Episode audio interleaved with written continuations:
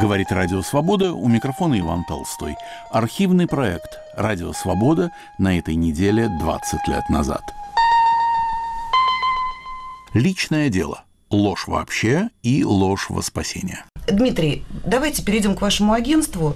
В нескольких словах, пожалуйста, расскажите, обрисуйте для слушателя, в чем заключается суть вашей работы, а потом я попрошу Игоря Семеновича прокомментировать ваш рассказ.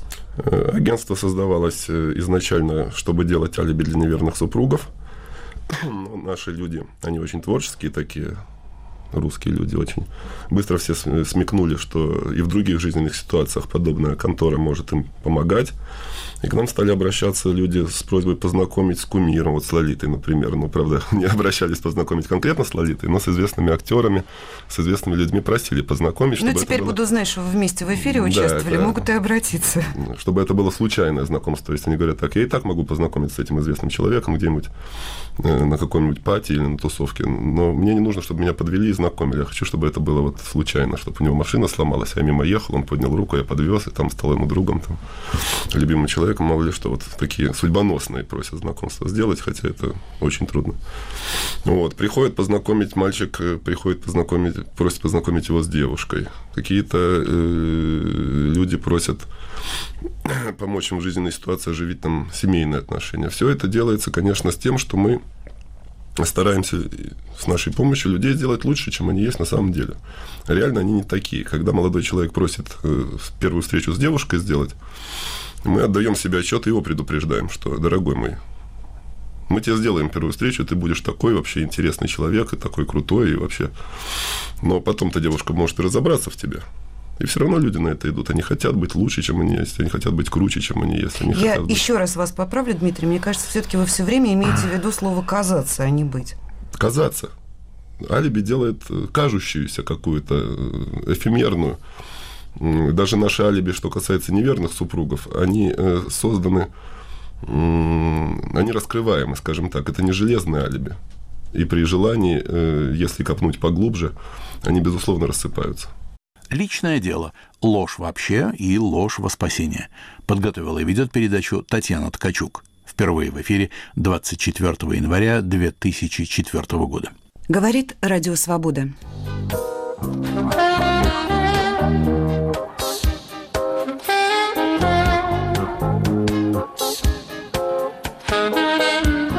В эфире программы «Личное дело» у микрофона Татьяна Ткачук.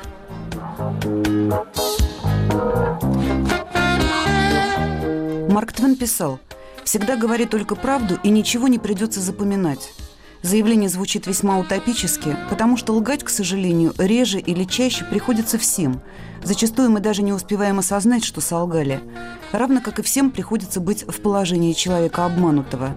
Тема нашего сегодняшнего разговора – ложь вообще и ложь во спасении в частности, в бытовом смысле этого выражения и в более широком.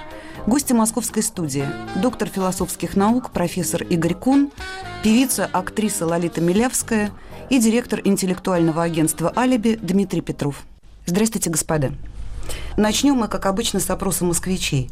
Итак, можно ли обойтись без лжи в отношениях с близкими людьми и в каких ситуациях можно говорить о лжи во спасении? Я считаю, да. Чтобы не травмировать человека лишний раз. А мужчина, например, изменяют женщину очень часто. Но что, нужно говорить правду? Вот с этой травмой женщина будет жить всю жизнь. Все равно это трещина, которая никогда не вернет прежних отношений. Конечно, если цель оправдывает средства. Если ложь стоит того, чтобы спасти чью-то жизнь или чью-то честь, я думаю, можно. Иногда нужна. Бывают случаи, когда лучше не говорить правды ради общего блага. Может быть, не стоит врать, но и правду доставать тоже ни к чему. Меньше нервов тратить. Да, конечно. Допустим, если я увижу жену своего друга с мужчиной, я ему не скажу об этом. Потому что, во-первых, а, я не знаю, в каких они отношениях, а б, потому что не разрушать семьи, тем более, если есть дети. Конечно, а как без лжи? Детям врут все. Ложь иногда спасает. Ложь во имя работы. Ну, я работаю, например, по другой книжке. Но я на двух работах из-за денег. Там сохранить семью тоже бывает.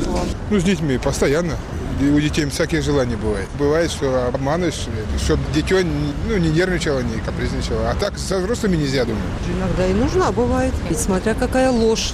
В каждом случае рассматривается индивидуально. Были, поступала так, помогала. В всяком случае, человек был спокойным. Сомневаюсь. Но это если только вот ради спасения. Хороших отношений. Но я все-таки считаю, что лучше к ним не прибегать. Да, нужна. Чтобы не навредить кому-то. Конечно, нужна. Например, человек болеет раком, зачем ему об этом знать, если еще это на первой стадии? Нужно обязательно. Это так часто бывает. Ну, например, не говорю папе о том, что сделал, скажем, его сын или его дочь, чтобы не было им же хуже. Конечно, во всех. Конечно, нет. Но как ложь? Что, люди, чтобы все время врали, что ли? Нет. Да что спасение? От чего спасаться? Все же это прошло, как говорится, все это позади. Иногда и нужна. Сохранить семью между мужем и женой, между там детьми и матерью. У меня вот сын вот там придут к нему или друзья, или что. Я не хочу, чтобы он с ними шел. Ради его же блага, я говорила, его нет дома. Ну, лгать можно по-любому, чтобы даже тоже семью не поссорить. Да, я могу что-нибудь там прийти и сказать совсем другое, чтобы не ссориться, не ругаться. Нет, не нужна. Мы только начали в церковь ходить. Вот мы своих детей учим, чтобы не лгали, говорили правду. Нет, не спасает. Даже маленькая ложь. Не знаю, но вру. Ну вот так отвечали москвичи, и я сразу хочу оговориться. Мы сегодня не будем говорить о ситуациях, когда кто-то из близких тяжело болен, и нужно или не нужно скрывать от него правду. Это тема совершенно отдельного разговора.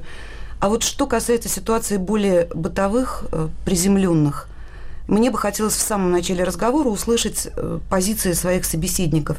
Итак, очень коротко. Лолита, ложь в отношениях с близкими приемлема? Нет. Почему? Я думаю, что э, формулировка приемлема или нет, она такая очень обтекаемая, потому что раз ложь существует, значит, это кому-то нужно. Э, и если есть в жизни такие правила игры, значит, так или иначе на этот путь вступают э, периодически все. Э, я могу честно сказать о себе. Я э, в какой-то момент жизни сказала, что я не буду врать. И я не могу сказать, что это доставило море удовольствия э, окружающим меня людям. Мне э, относительно легко. Я могу сказать, что позволила это себе только в тот период, когда стала совершенно свободной. И мне не было смысла скрывать э, те или иные вещи от людей, окружающих меня. То есть я не находилась в какой-то э, определенной бытовой зависимости от кого-то. Я самостоятельная единица. А в тот момент, когда не самостоятельная единица, э, да, было всякое. И и это было нужно для такого условного бытового комфорта. Лолит, вы сейчас сказали, я не находилась в бытовой зависимости. Ну, мне кажется, что здесь скорее может речь идти о эмоциональной зависимости? Ну, вы знаете, эмоциональная зависимость это такое, это первичное. А с годами она в любых отношениях супружеских, я не знаю, наверное, наверное, так было всегда и со всеми, но постепенно она становится обычной бытовой зависимостью, и эмоциональная сторона, она, к сожалению, угасает. Спасибо, Лолита. Дмитрий, прошу. Ну, даже из вопроса, из ответов москвичей на вопрос на улицах понятно, что бытовая ложь – это дело довольно обыденное. Как мы в своей работе в агентстве определили, то и ложь с тем, чтобы скрыть супружескую измену, тоже довольно обыденное дело. Здесь нет ничего циничного, и здесь нет ничего такого непристойного, что люди скрывают что-то. Конечно, это нужно, безусловно, делать. Только э, то, что вот они говорят, что вот я работаю на двух работах одновременно, никому об этом не говорю, я там стараюсь другу не говорить о чем-то. Мы это называем управлением обстоятельствами. Э, то есть все мы хотим быть немножечко лучше, чем казаться. мы есть, казаться лучше, чем мы есть на самом деле. Вот. И, собственно говоря, почему бы и нет. Спасибо, Дмитрий Игорь Семенович. Ну, мне кажется, что сама постановка вопроса, она не совсем корректна. Она предполагает, что мир черно-белый, и в нем есть либо правда, либо ложь. А, на самом деле мир многоцветный, а, и а, даже вот знаменитые эти самые юридические формулы, обязуясь говорить правду, только правду и всю правду, они уже предполагают совершенно разные допущения. И поэтому, значит, может быть ложь, а может быть просто умолчание. И возникает вопрос, не, э, э, скажем, человек, который говорит всегда всю правду, что это значит? Все, что он думает? Значит, если я думаю, что человек глуп, я ему должен сказать, что он глуп, а зачем? Он станет от этого умнее, наши отношения улучшатся. И с близкими людьми. На самом деле отношения складываются так, в особенности с близкими людьми, идет дифференциация отношений. Чем-то мы делимся, чем-то мы не делимся, о чем-то мы умалчиваем, и это не является ложью просто, так сказать, по разным причинам, это находится вне контекста данных отношений. Поэтому вот если мы хотим говорить на, э, так сказать, серьез с психологией, то, значит, надо учитывать эту многомерность, а вопрос или-или никогда не работает, потому что э, э, всю правду и только правду говорить невозможно и не всегда целесообразно. И когда-то, кроме того, в семейных отношениях, так же, как и в деловых, есть еще отношения иерархические, начальственные. Скажем, почему дети лгут? Я когда всегда говорил родителям, когда спрашивали, я говорил, ребята, если вы не хотите, чтобы вам дети лгали, не задавайте нетактичных, неловких вопросов, потому что, ну, вот так. Спасибо, Игорь Семенович. Но, тем не менее, поставив вопрос «или-или», мне все-таки удалось позиции всех вас троих услышать, и они, в общем, обозначены. Мы примем сейчас звонок. У нас Ленинградская область на линии. Здравствуйте, вы в эфире. Э, здравствуйте, меня Владимир зовут. Очень приятно. Я хочу кратко э, об одной ситуации рассказать. У меня очень хороший друг, вот, и он сделал следующую вещь. Вот он хотел устроиться, э, и устроился было в одну международную врачебную организацию, и он там, э, знаете, скрыть, э, ну, не скрыл, он ввел их заблуждение, что он больше, у него стаж больше медицинский, чем есть. И вот он даже обращался там, по-моему, к психологу, советовался, хорошо, это плохо. В общем, сказали, что все можно, все нормально. Он действительно это сделал, а в итоге потом этот подлог скрылся, и вплоть до того, что ему пришлось увольняться. Это, в общем, для него достаточно ну, много проблем создало. И вообще я считаю, что вот э, лгать действительно нельзя. А другой вопрос там умолчание тогда, особенно когда тебя не спрашивают о чем-то, это да. Но вот э, лгать именно вот так, это всегда приводит к каким-то нехорошим последствиям. И я считаю, что вообще ложь живо спасения ее не существует. Спасибо. Спасибо, Владимир. Ну, вот меня немножко удивило, что ваш приятель, так приврав в анкете, к психологу стал обращаться. немножко адрес такой странный, ну, для меня просто. Ну, вот я обсуждала эту тему с коллегами до начала эфира, и мы пришли к выводу, что э, люди склонны лгать близким или умалчивать о чем-то, что в некоторых случаях одно и то же. Когда речь идет о чем-то очень близком и очень важном для собеседника. Например, когда речь идет о его ребенке, ну, большинству из нас, наверное, не приходит в голову сказать родителю, как мы действительно видим его ребенка, понимая, что мы нанесем травму. В общем, наверное, это не нужно.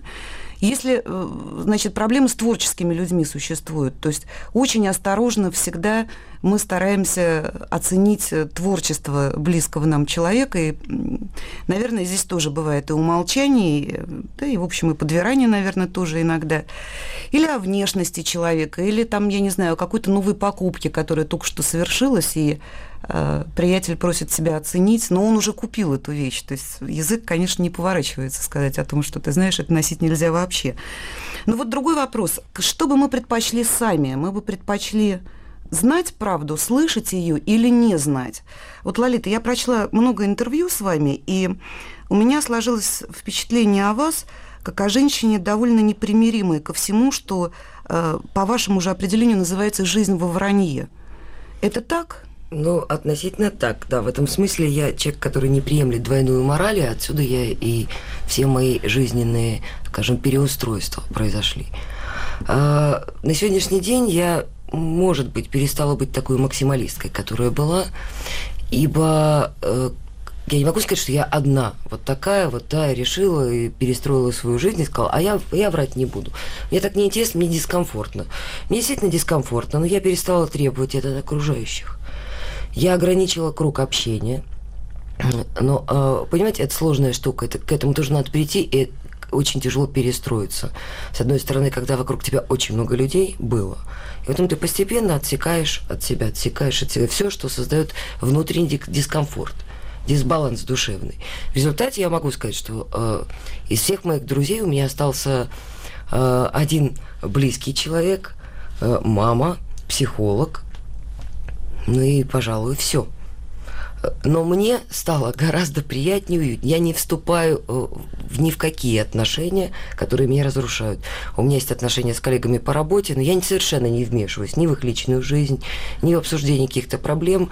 Э, я не говорю правды о тех песнях, которые мне не нравятся, о тех концертах, которые не нравятся. Я просто ничего не говорю. Но я всегда говорю, когда мне что-то нравится, как есть вот что понравилось больше всего, да, эмоционально. Это дело касаемо только творчества. Все остальное э, я просто перестала допускать к себе э, все, что меня разрушает. Скажите, Лолита, ну а вот вы бы предпочли, чтобы ваши близкие люди, например, те же ваши концерты, оценивали так и говорили вам об этом, как они действительно это оценивают? Или, в общем, в ряде случаев вам бы не хотелось слышать чего-то, и вы бы предпочли, чтобы они ну, молчали. А вы знаете, в чем все дело? Дело в том, что я э, настолько критично отношусь к себе и настолько знаю э, свои минусы гораздо больше, чем мои коллеги, ввиду режиссерского образования, ввиду, скажем, вот э, такого желания быть всеядной в смысле шоу-бизнеса. Поэтому я точнее себя оцениваю. Моих минусов гораздо больше, чем они мне могут выставить. Но мне всегда интересно мнение профессионалов. И вот тут э, все зависит от того, как я оцениваю человека, чье мнение мне интересно. А вот эти вот просто хвалебные реакции, да, когда пришли на концерт, позевали, а потом с удовольствием пошли на банкет. Э, вот, эти, вот эти мнения меня совершенно не трогают, и ничего позитивного нет. Все конструктивное мне нравится. Мне нравится любая конструктивная критика. Но от тех людей, которых я уважаю по профессии. Спасибо, Лолита.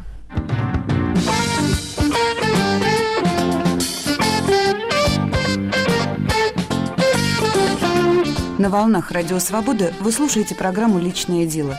Мы говорим сегодня о лжи. Гости студии – психолог Игорь Кун, певица Лолита и директор алиби-агентства Дмитрий Петров. И у нас звонок слушателя на линии. Здравствуйте, представьтесь, пожалуйста. А, здравствуйте, это «Свобода», да? Это «Свобода». А, меня зовут Эльза Германовна. А, вы знаете, я хотела в отношении этой темы сказать немножко. Дело в том, что, по-моему, гарантия от лжи, это все-таки кроется в достоинстве человека. Если человека не совсем в порядке с достоинством, то он склонен выслушивать ложь и сам ее творить, ложь. Поэтому эм, правду выслушивающему, даже выслушивающему и говорящему требуется большое мужество. Поэтому человек должен стремиться сделать себя сильным. И правде смотреть в лицо – это удел мужественных людей. Спасибо. Спасибо, Эльза Германовна. Я, пожалуй, с вами соглашусь, хотя вот э, словосочетание «гарантия от лжи», оно у меня вызвало какие-то вопросы, потому что я думаю, что гарантий таких не бывает. Понятно. Ну, я ошиблась, не точно выражение, извините. Спасибо. Ну, вот я думаю, что э, есть у нас собеседник в студии, которому есть что возразить, вот даже на то, о чем вы сейчас говорили. Дмитрий, давайте перейдем к вашему агентству. В нескольких словах, пожалуйста, расскажите, обрисуйте для слушателя, в чем заключается суть вашей работы, а потом я попрошу Игоря Семеновича прокомментировать ваш рассказ. Э, агентство создавалось э, изначально, чтобы делать алиби для неверных супругов. Но наши люди, они очень творческие такие, русские люди очень быстро все смекнули, что и в других жизненных ситуациях подобная контора может им помогать. И к нам стали обращаться люди с просьбой познакомить с кумиром, вот с Лолитой, например. Ну, правда, не обращались познакомить конкретно с Лолитой, но с известными актерами, с известными людьми просили познакомить. Ну, теперь было... буду знать, что вы вместе в эфире участвовали, да, могут и обратиться. Чтобы это было случайное знакомство. То есть они говорят, так, я и так могу познакомиться с этим известным человеком где-нибудь на каком-нибудь пати или на тусовке, но мне не нужно, чтобы меня подвели и знакомили. Я хочу, чтобы это было вот случайно, чтобы у него машина сломалась, я мимо ехал, он поднял руку, я подвез, и там стал ему другом, там, любимым человеком человеком, мало ли что, вот такие судьбоносные просят знакомства сделать, хотя это очень трудно. Вот, приходит познакомить, мальчик э, приходит познакомить, просит познакомить его с девушкой. Какие-то э, люди просят помочь им в жизненной ситуации оживить там семейные отношения. Все это делается, конечно, с тем, что мы стараемся с нашей помощью людей сделать лучше, чем они есть на самом деле. Реально они не такие. Когда молодой человек просит э, первую встречу с девушкой сделать, мы отдаем себе отчет и его предупреждаем, что, дорогой мой, мы тебе сделаем первую встречу, ты будешь такой вообще интересный человек, и такой крутой, и вообще... Но потом-то девушка может и разобраться в тебе. И все равно люди на это идут. Они хотят быть лучше, чем они есть. Они хотят быть круче, чем они есть. Они Я хотят быть... еще раз вас поправлю, Дмитрий. Мне кажется, все-таки вы все время имеете в виду слово казаться, а не быть. Казаться. Алиби делает э, кажущуюся какую-то э, эфемерную. Даже наши алиби, что касается неверных супругов, они э, созданы, они раскрываемы, скажем так. Это не железные алиби. И при желании, если копнуть поглубже, они, безусловно, рассыпаются. Ну, приведите, пожалуйста, какой-нибудь один пример того, как вы куете алиби для неверного супруга или супруги. Просто чтобы слушатель ну, лучше себе представлял, как, как этот механизм запускается и что Я происходит. приведу пример, который самого меня, вот, в общем-то, потряс недавно. Там есть и, собственно, фабула самого алиби, и такое интересное вообще пожелание клиентки. Э, к нам обратилась женщина, которая э, не ночевала ночью дома а надо сказать, что к нам только женщины по этой теме обращаются, между прочим, последние пару лет. Объясню потом, почему, если вспомним. Она обратилась к нам, э, ситуация была такая, что муж ее, когда она под утро пришла домой, просто выгнал. Потому что он видел, что на работе ее не было. Он узнавал, кто-то ее высаживал из такси, некий мужчина, и, значит, приревновав, он ее выгнал. Она, недолго думая, вернулась к тому человеку, с кем эту ночь провела. И еще они там дня три, наверное, отдыхали вместе. Потом где-то во вторник, в среду они заявились в агентство вместе. И попросили как-то сделать вот алиби. Как же сделать, чтобы ей вернуться к супругу. То есть все-таки она остановилась на супруге? Да, там двое детей было, по большому счету. Я думаю, что нужно было возвращаться, но это хотелось бы сгладить. Идея, они пришли со своей идеей, с очень хорошей идеей, чтобы она, мы бы ее положили в больницу на пару часов. И муж ее с больничной койки забирал. То есть идея сделать его немножко виноватым. Он ее выгнал, она попала в ситуацию, пролежала там три дня в больнице, и он ее в больничной Да, но койке выгнал-то он ее уже после проведенной где-то ночи. Да, но тем не менее выгнал же. Правильно? И теперь он как бы виноват в том, что она попала в ситуацию и, значит, попала в больницу. И все бы было хорошо, все это, в общем-то, решаемо за деньги, все эти вопросы. Я думаю, не, все понимают, что это не так сложно на два часа человека поместить в больницу. Вот, но у нее была идея фикс. Она хотела, что ее побили той ночью, и чтобы побои были настоящие. Понимаете? То есть мы задали, да, мы задали ей вопрос. Мы задали ей вопрос, а кто тебя будет, в общем, эти побои наносить? Мы ни в коем случае. Вот спросили молодого человека, который был с ней, ты ее любишь? Он говорит, люблю. Ну, иди, говори, вот в парк, давай наноси ей увечья и побои. В общем, мы не договорились, она не согласилась без настоящих побоев. А мы не согласились, собственно, их наносить, потому что, в принципе, мы стараемся быть в рамках какого-то закона. Да и просто, ну, у меня нет сотрудников, которые могут не то, что там женщину, даже мужчину по заказу побить. Такого нет у нас. Вот как мы отмазываем. То есть э, идея хороша. Положить в больницу. Человек забирает его, какой-то врач провожает, напутствует. Я думаю, что неплохое, по большому счету, алиби, если глубоко не копать. Спасибо, Дмитрий. Мы, наверное, попросим вас позже еще какие-то примеры привести. У нас звонок слушателя. Здравствуйте, вы в эфире. Алло. Да. Здравствуйте. Меня зовут Владимир Николаевич. Очень приятно. Я москвич. Я вам что хочу сказать? Я сугубо личное мнение хочу высказать. Пожалуйста. Значит, что касается правды и вранья, или там обмана, это, по-моему, чисто такое духовное, эгоистическое, личное э, свойство человека. Выгодно человеку, он врет. Выгодно ему сказать правду, он говорит правду. Поэтому, э, как говорят, выяснить или определить правду или ложь, что лучше, очень тяжело. Вот я вам приведу пример. Приходя в Бутырский изолятор, висит, а, а, как сказать, лозунг «Честносердечное признание снимает полсрока». Когда переступил порог, обратно смотришь, из бутырского изолятора, то говорят, что честносердечное признание вся жизнь в тюрьме. Спасибо, Владимир Николаевич. К сожалению, вынуждены вас прервать. Очень мало времени у нас. Дмитрий Петров хочет вам ответить. Пожалуйста, Дмитрий. Э, совершенно прав э, Виктор Николаевич с тем, Владимир, Владимир Владимир, Николаевич. Николаевич, извините, пожалуйста, с тем, что он э, поднял какую-то меркантильную сторону вопроса. И вы тоже начали передачу с того, что о каких-то высоких чувствах, там, ложь во спасение. И к нам приходят в основном женщины по алиби. Потому что они больше теряют в России, они не защищены брачным контрактом, они теряют социальное положение, финансы, которые муж приносит в семью. Поэтому они к нам и приходят. Хотя я в начале своей деятельности думал, что они будут щадить ближнего своего, из каких-то тоже высоких побуждений будут приходить. А что таких совсем нет?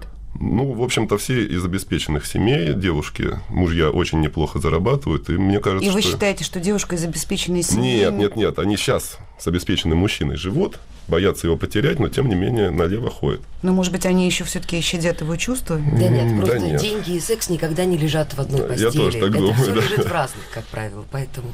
Ну, Я думаю, что это весьма спорная Так что точка Владимир зрения. Николаевич был прав. Нужно человеку соврать из материальных побуждений, он соврет. Да, у нас, кстати, много писем на сайте, и многие слушатели пишут о том, что э, признают ложь и допускают ее в отношениях с близкими довольно часто, только в одном случае, если э, под этим нет э, корыстной какой-то подкладки. То есть, если корысть человеком не движет, то, пожалуйста. Мы продолжим программу «Личное дело» и разговор о лжи в отношениях близких людей, в частности, о лжи, которую принято называть «ложь во спасение». В беседе участвуют профессор Игорь Кун, певица Лолита Милявская и директор интеллектуального агентства «Алиби» Дмитрий Петров. Сразу после краткой сводки новостей.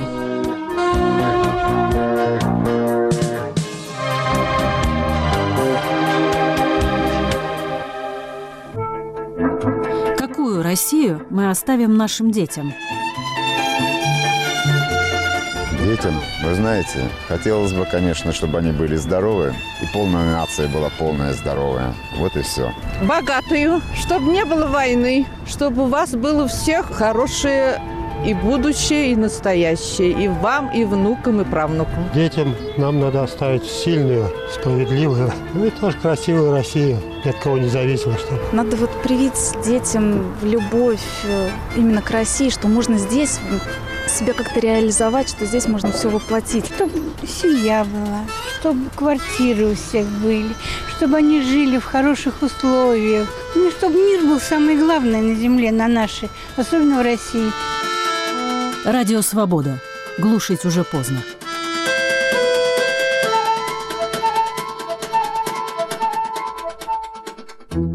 В эфире архивный проект «Радио Свобода» на этой неделе 20 лет назад. У микрофона Иван Толстой. Личное дело. Ложь вообще и ложь во спасение. Вы помогаете клиентам добиться благоприятного мнения о себе у руководства. То есть это такая пиар-деятельность, да? Много менеджеров среднего звена обращаются с этой идеей, опять же, из-за денег. То есть они платят нам определенную сумму, мы стараемся им помочь, они зарабатывают больше, чем они у нас вложили. Но вот все-таки, что касается уловок, при помощи которых вы предлагаете дурить вот этих несчастных, бедных жен и мужей. Вот у меня к вам Мгм. такой вопрос.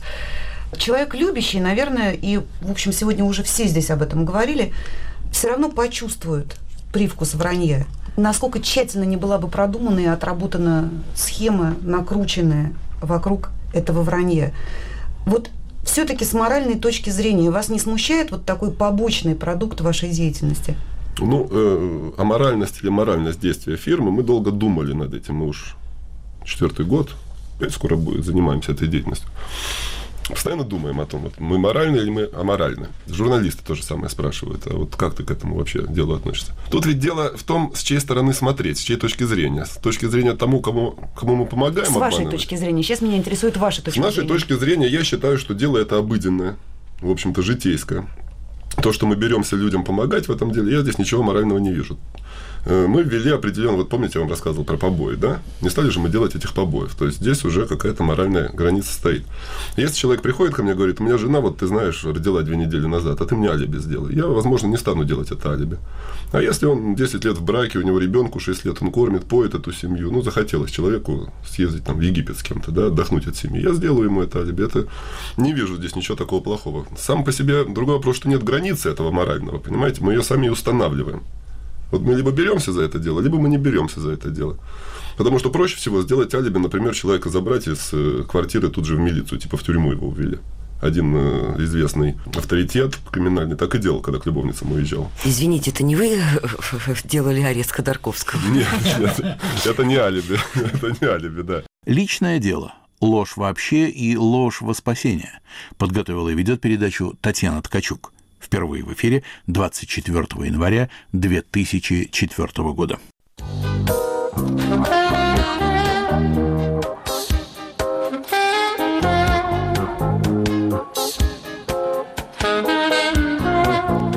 продолжаем программу «Личное дело». Говорят, простота хуже воровства, пишет нам один из слушателей. И поэтому не всегда полезно говорить близким правду.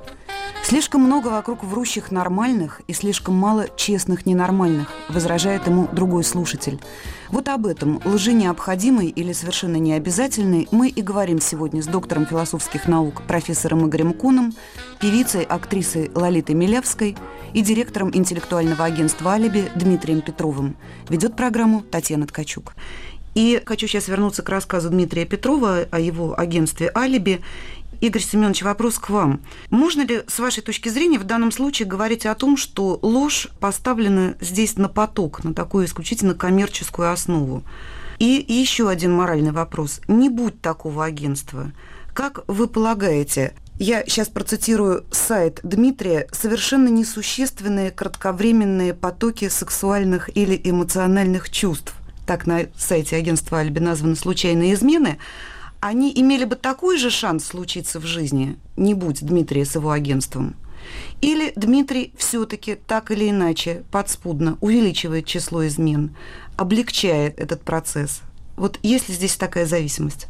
Да, это очень хороший вопрос. Ну, во-первых, поскольку речь идет о нравственных отношениях, то здесь существует личная позиция. Вот в личном плане я совершенно согласен с тем, что говорила Лолита. Я просто очень не люблю не лгать, не притворяться, и даже не только в интимных отношениях. Во-первых, если я это делаю, ну, без этого, в общем, все таки полностью обойтись нельзя, у меня сразу же страдает самоуважение, это самое важное, что человек имеет, и кроме того, это очень утомительно, и рано или поздно оно всегда раскрывается, и поэтому, так сказать, теперь что касается вот коммерческой организации.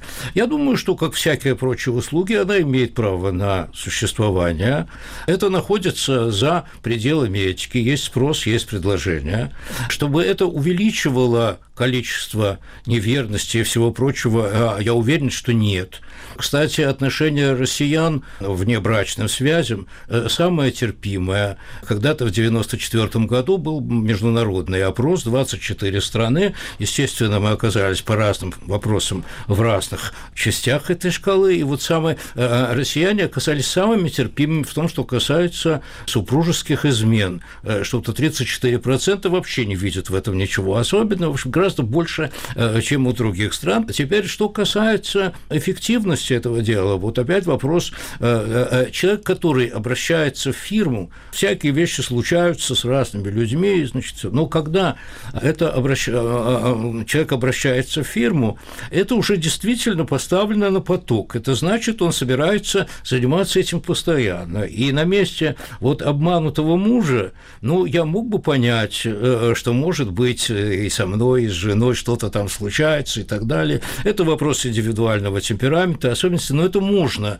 э, понять, можно простить, можно обсуждать, лучше знать или не знать. Но если бы я узнал, что вот есть такая продуманная схема и все прочее, то мне стало бы ясно, что от этой женщины надо уходить обязательно, потому что не только в том, что она там кем-то увлеклась или какие-то были другие, а она меня манипули... она мной манипулирует. И для этого она готова, так сказать, вовлекаться, бог знает во все. И вот Игорь жить... Семенович, так как трактуется это сотрудниками агентства «Алиби», эта женщина сохраняет семью, она щадит ваши чувства, она защищает. хочет казаться лучше. Она не манипулирует вами ни в коей мере, как утверждает, опять же, Почему Дмитрий. манипулирует? Это Почему? утверждает.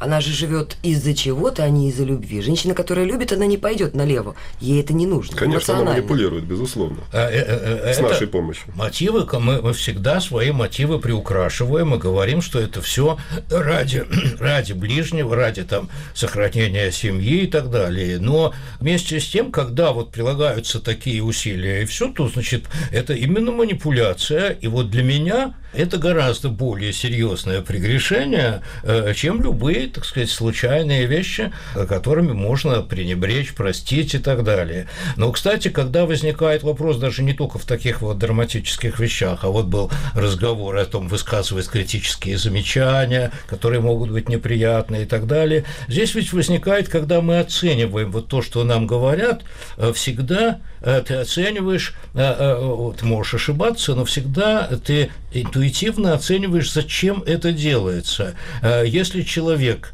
хочет тебе помочь, и он, значит, вот э, говорит тебе неприятные вещи и нежелательную информацию, потому что он о тебе заботится, это одно – а иногда ты чувствуешь, это так есть на самом деле. Он хочет доставить тебе неприятность, и ему хочется посмотреть, как ты будешь реагировать на неприятную вещь о твоей жене, детях, работе и так далее. И вот отношение к этой информации и к этому человеку, оно психологически зависит прежде всего, как мы понимаем его мотивы. Э, потому что информация может быть приятная и неприятная, это другой вопрос. Но, значит, вот главное, понятно, зачем это делается. Это касается и фигуры фигуру умолчания.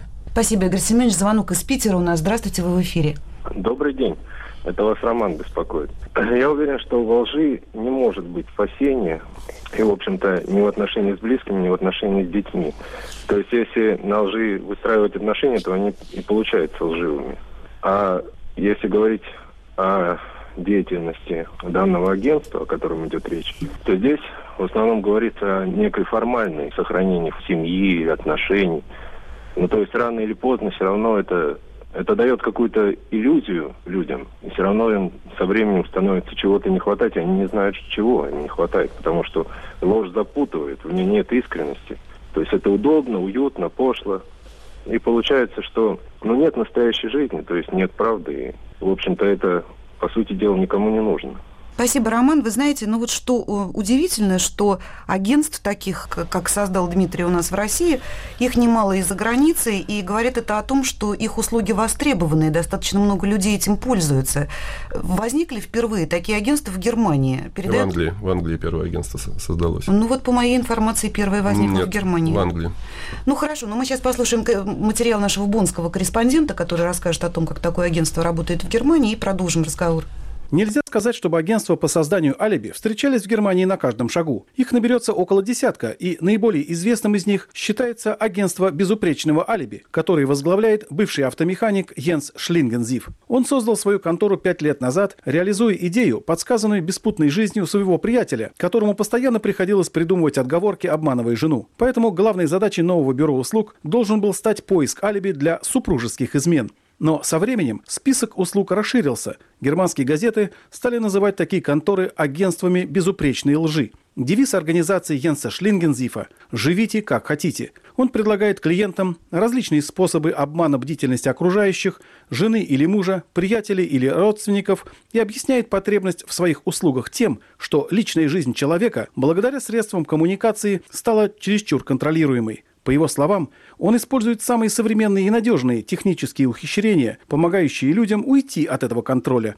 В своем обращении к потенциальным клиентам Йенс Шлингензив настоятельно подчеркивает, возможности его конторы ограничены, она не обслуживает тех, кто собирается обмануть налоговое ведомство и государственные учреждения или совершает правонарушение – Безупречный алиби таким образом создается будто бы исключительно в сфере частных интересов отдельной личности.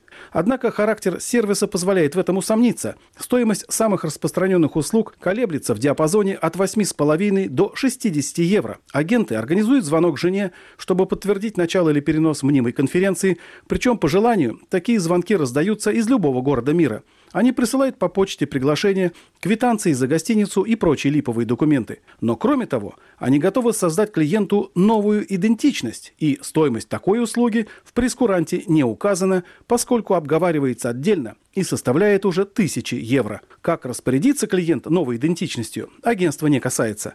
По словам Йенса Шлингензифа, его бюро ежемесячно выполняет около 200 заказов. И вряд ли оно могло бы процветать, если бы занималось одним обслуживанием неверных мужей и жен. Это был материал нашего бонского корреспондента Евгения Бавкуна, и мне вспомнились слова Отелло у Шекспира, который говорит «Обманут лишь тот, кому сказали, что он обманут». Лолита, я знаю, что у вас есть такой достаточно горький опыт в жизни, и вы сказали однажды в интервью, что вы закончили целую академию, имея в виду расставание с вашим супругом, и я знаю, что вы собирались в свое время открывать психологическую консультацию для женщин. Реабилитация, да, после развода, после развода не только женщин, мужчин и детей. Это, это было нужно всем, но это и есть по России. Вот скажите, Лолита, обманут ли тот, кому сказали, что он обманут? Что бы предпочли вы, если бы вас обманывали, если бы так сложилась ситуация, что вас бы обманывали? Вы бы предпочли не знать?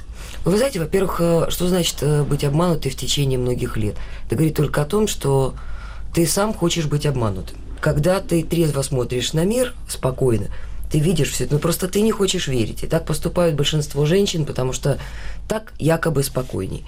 Потом все накапливается, да, ты приходишь к моменту срыва. Потому что есть еще, да, рабочие моменты, усталость и все остальное, и ты срываешься. Вот э, на самом деле я через несколько лет после того, что со мной произошло, уже успокоившись, посмотрев вокруг совершенно спокойно, как живут люди, в той самой двойной морали. Когда я, например, работаю да, на презентации какой-то фирмы, там гуляют все с женами, все замечают, через три дня те же самые люди, но э, в составе девиц легкого поведения, либо давнишних любовниц, все происходит то же самое. Причем и там, и там абсолютно милые отношения. И если попадаешь первый раз, думаешь, боже мой, как же люди любят друг друга. И вот с таким розовым взглядом я ходила очень долго. И потом, когда я все это прошла со стороны и, и начала анализировать ситуацию, подумала, а зачем я разводилась? Я могла жить как все. И ничего в этом не... Оказывается, люди так живут и может. Но с другой стороны, я поняла, что я все равно так не могу и так не хочу. И я вступаю в исключительно честные отношения, никогда не обещаю партнеру э, больше, чем чувствую на сегодняшний день, либо вообще никогда, либо не вступаю в отношения, потому что мне это не нужно. Лолита, вы сказали, прийти. что максималисткой вы быть все-таки перестали. А вы знаете, это не максимализм, это успокоение. Во-вторых, я состоялась по работе. И для меня, как для личности творческой, это оказалось важнее – то, что я э, смогла почувствовать равноценного партнера, который меня устраивает с точки зрения интеллекта, всего своего. То есть мне нужен человек не только для постели. Мне нужен человек, с которым мне хочется проснуться. И есть о чем поговорить, и у нас есть какие-то общие интересы, несмотря на то, что мы заняты, допустим, разным бизнесом. И плюс ко всему он еще должен хорошо относиться к моему ребенку и принять его как своего. Здесь много составляющих. И если это не произошло, почему я должна себя разменивать и вступать в какие-то постоянные отношения с людьми ради той же самой общественной морали, например, того, чтобы быть замужем? Не хочу. Меня устраивает моя свободная жизнь от и до. До тех пор, пока не случилось то, от чего теряют голову, и я опять надену розовые очки. И это я все понимаю. Но я просто хотела сказать о другой вещи. В основе любой политики, любого государства лежит ложь изначально. И так было во все времена. Поэтому требовать от людей большего, от живых людей, чем они могут в этой жизни как бы сами от себя, ожидать невозможно. Деньги лежат э, в основе э, любой лжи, как правило, да, глобально. Начиная опять-таки от политики государства и, и люди, которые внизу находятся, да, вот э, те самые низы, которые приспособились, потому что верхам абсолютно наплевать на всех, в любом государстве. Они заняты конкретно своим обогащением. Когда обогащение прекращается, тошнит от денег, власть. Самый большой порог. Да, вот это. А мы, а что мы внизу? Чего, чего мы должны как-то жить по-другому? Там можно, а нам нельзя, и мы на своем уровне врем, пристраиваемся и приспосабливаемся. Я могу сказать, что тот путь, который я избрала, он невероятно депрессивный. Я периодически впадаю, впадаю в депрессию, поэтому два года живу на психологе. И я иногда думаю, нет, я должна, я должна начать эту жизнь, как все, приспособиться. Меня просто, видно, так жизнь устроила. Но мне очень помогает то, что у меня свой кусок хлеба, и я состоялась, что называется, в социуме. Я единица, которая, по идее, должна быть самодостаточной. Иногда я с этой самодостаточности скатываюсь. И тогда мне очень тяжело, когда я не чувствую в себе достаточной уверенности. Но когда у меня все получается, мне опять не нужна это э, желание двойной морали, лишь бы все было спокойненько. Спасибо, Лолита.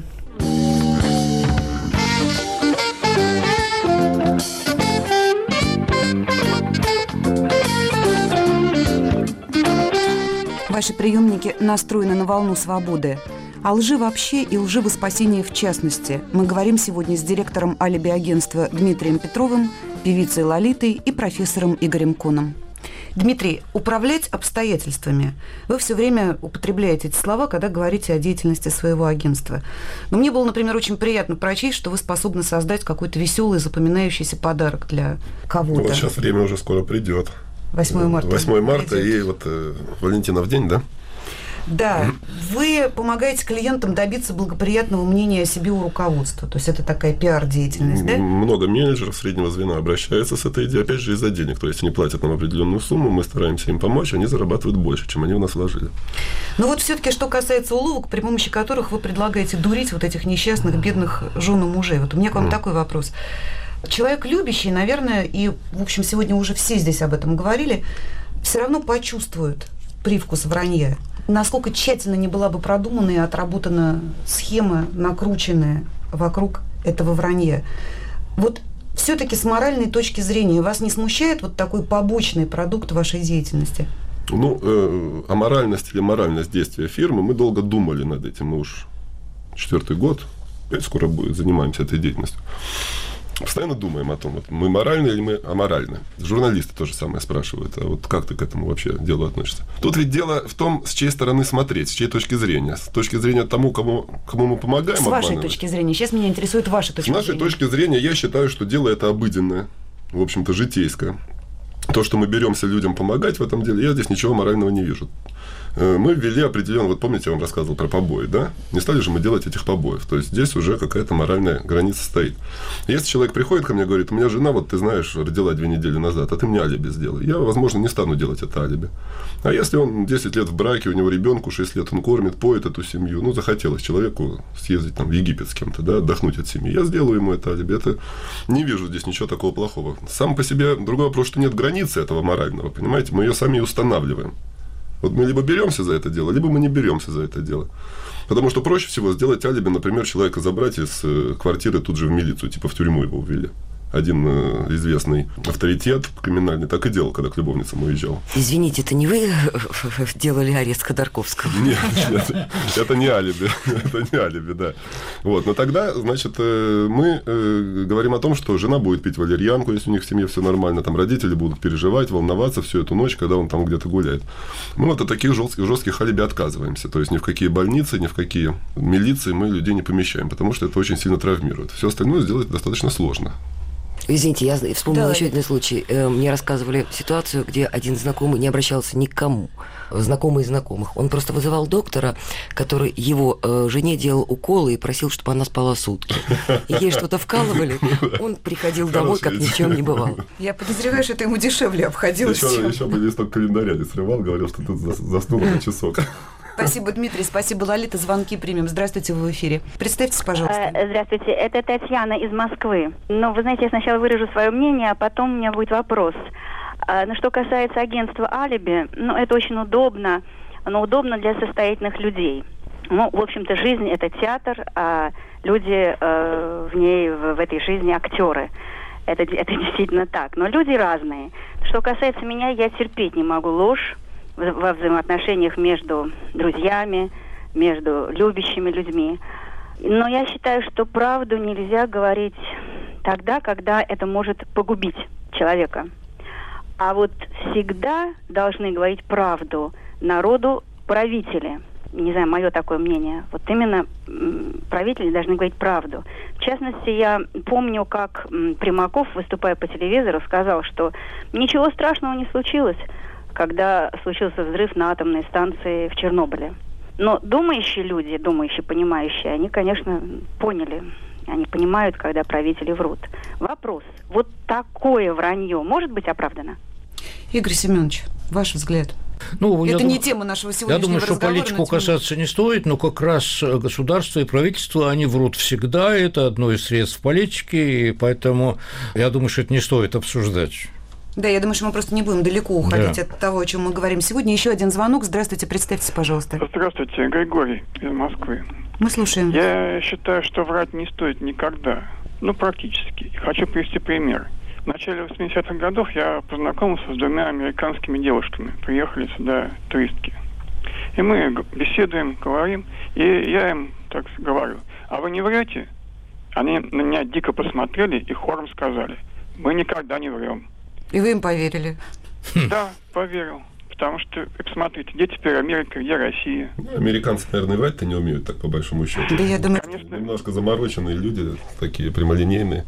Все умеют так же, как Спасибо, все остальные. Вы Когда заметили, нужно. вы заметили, кстати, что у нас в основном 90% звонящих нам людей начинают как бы свой текст с того, что врать не нужно Они ни- хотят показаться лучше, чем они есть на самом никогда деле. и ни при каких обстоятельствах. Но все все равно с оговоркой. Да, но Да. И, и тут же в оговорках выясняется, что исключений-то немало, да? Так вот такое агентство алиби, о котором мы слышали сегодня в немецком варианте, Дмитрий нам рассказывал о том, как работает это в Москве. Оказывается, такие агентства стали появляться уже и в российских городах. И, в частности, такое агентство работает в Красноярске. Материал Натальи Бурмистровой. За свою неверность некоторые красноярцы предпочитают платить профессионалам, которые занимаются тем, что разрабатывают для них убедительное алиби. В Красноярское агентство алиби, как правило, обращаются мужчины. Ситуации в основном однотипные. Уставшему от семейного быта мужу хочется отдохнуть с дамой сердца, но для супруги он якобы уезжает в командировку. Например, на неделю или две. И тут, как рассказывает директор Красноярского агентства алиби Наталья, они могут предоставить клиенту весь необходимый набор соответствующих доказательств. Ну, приходит вам предложение, допустим, поучиться на курсы повышения квалификации журналистов, да, и вы у нас благополучно туда уезжаете, приезжаете с дипломом, у вас там всякие брошюрки, как бы, билеты у вас там невзначай вы выкидываете куда-то, где их всегда найдет ваш муж. Ну, масса вещей, которыми вы сопровождаетесь. Для полной достоверности агентство может сделать и ваши фотографии на любом фоне. Стоимость услуг, как говорят в агентстве, зависит от социального статуса клиента. Некоторые могут уложиться и в 3000 рублей. Тем же, кому требуется, к примеру, вызов на международный симпозиум, придется потратиться. Созданием алиби собственной неверности из общего числа клиентов, обращающихся в Красноярское агентство, озабочены лишь 10%. Других, как выяснилось, волнуют иные, зачастую нетрадиционные личные проблемы. Самая популярная сейчас в Красноярске услуга – проверка на честность и искренность собственной жены. Многие обеспеченные красноярские мужчины в массовом порядке захотели узнать, любит ли супруга собственно их или же деньги. Для этого, по словам директора агентства Натальи, им создают такие условия, чтобы жена поверила. Ее муж из успешного бизнесмена превратился в банкрота. Благополучная семья из коттеджа переезжает в двухкомнатную хрущевку. И сотовые телефоны у нас там благополучно начинают отключаться, потому что платить за них нечем. И шубы начинают якобы продаваться. То есть есть жены, которые действительно с этим соглашаются, они готовы со своим мужчиной пережить. Да, были, которые бросали. Понимаете, но это происходит как бы все очень быстро. То есть как только она начинает понимать, что все начинает рушиться, ну все, и любовь проходит. Каждым случаем занимаются отдельно. Для этого существует целый креативный отдел, психолог и юрист. В агентстве также имеется автопарк с Мерседесом и БМВ. Есть и дорогой гардероб, а также 130 агентов, которые могут сыграть любую роль. Одна дама, к примеру, заказала для своей соперницы жениха, молодого и якобы богатого. И та, польстившись, оставила в покое чужого мужа. В Красноярском агентстве «Алиби» утверждают, что выполняют только заказы, касающиеся личной жизни. С криминалом дела не имеют. Ну, вот так работают ваши коллеги в Красноярске, Ну. Дмитрий. Кстати, вот э, в материале Натальи Бурмистровой прозвучало, что в, их агентство в основном обращаются мужчины, а вы в начале программы сказали, что к вам обращаются в основном женщины, В и основном обещали женщины. объяснить, почему. Ну, я же говорю, что по поводу алиби для вот как бы сокрытия неверности, женщины, потому что они зависимы от мужчины. У нас в России э, женщина зависима от мужчины в 90 случаях из 100. Когда мужчина попался такой женщине, которая, в принципе, от него зависит материально, ну что, ну, попался. Все. Ну, хочешь, уходи от меня, хочешь, не уходи. Когда же женщина попалась, то мужчина всегда может сказать, что, во-первых, она может потерять вот этот статус социальный, который в Москве очень важен, между прочим. Мы поднимаемся все немножечко по лесенке, карабкаемся выше, выше, выше, хотим подняться. Мужчина может ее опустить опять на ту самую лесенку, с которой он ее и подтянул до своего, так сказать, уровня. То есть про чувства мне с вами никак не удается Не, поговорить. вы даже не думайте. Я тоже по молодости лет думал, что все на чувствах, ничего подобного. Все из-за каких-то меркантильных интересов. А вот что касается, что где-то подобная фирма работает, э, я вам должен сказать, что масса, масса ко мне обращается людей из разных городов. Вот из Ухты недавно e-mail пришел. Смутно представляю даже, где это находится, насколько там большой город. Все хотят делать эти агентства. Говорят, помоги, помоги. Я советом всегда помогу. Но под своей шапкой этого делать не стану, потому что такое агентство должно быть всегда побочным бизнесом чтобы у тебя было либо уже достаточно денег заработано, либо ты должен быть обеспеченным человеком в результате своей работы, иначе всегда есть возможность скатиться, скатиться на то, что мы называем вот каким-то криминалом и прочими вещами. И я на это не иду. Спасибо, Дмитрий. Еще один звонок очень короткий успеем принять. Здравствуйте, вы в эфире. Добрый день. Это Нина Васильевна, москвичка. Слушаем вас. Ложь или не ложь? Ложь – это основное кредо. Вы знаете, ложь – это самое главное преступление, причем неизгладимое в жизни, то, что нас беспокоит. Вот посмотрите, ложь с целью наживы. Вот вы удивляетесь, что это бизнес. Этот бизнес никогда не принесет никому успех. Ложь в супружеских отношениях. Это такое преступление, которое никакая фирма никогда, я вас уверяю, вас от этого не спасет. Вот я сама прожила счастливую жизнь, и долгое было супружество, и все. Мы с мужем сразу договорились. Если только что-нибудь возникнет между нами не такое, то мы должны признаться друг другу. Мы прожили долгую и счастливую жизнь. Вот сейчас муж уже умер, и я все равно не изменила нашей прежней любви. Спасибо вам, Нина Васильевна. Ну, есть мнение похожее на ваше. Вот один слушатель пишет нам, что обсуждать подобную тему вообще значит сознательно или бессознательно искать мотивы для несоблюдения правил. Он же добавляет, что в несовершенном мире особенно важно быть как можно более принципиальным. Я не возражаю против этого, но мне кажется, что не менее важно говорить о том, что происходит с нами в этом несовершенном мире и почему мы сами далеки от совершенства. Я благодарю за участие в программе доктора философских наук профессора Игоря Куна, певицу и актрису Лолиту Милявскую и директора интеллектуального агентства «Алиби» Дмитрия Петрова. Для вас работали режиссеры Екатерина Молчанова и Юлия Голубева, опрашивала москвичей Надежда Перцева, звонки принимала Анна Букина. Вела программу Татьяна Ткачук. До встречи в эфире.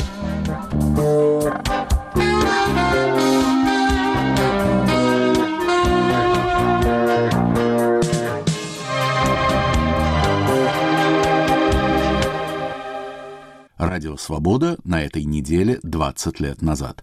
Над архивным проектом работает редактор Иван Толстой.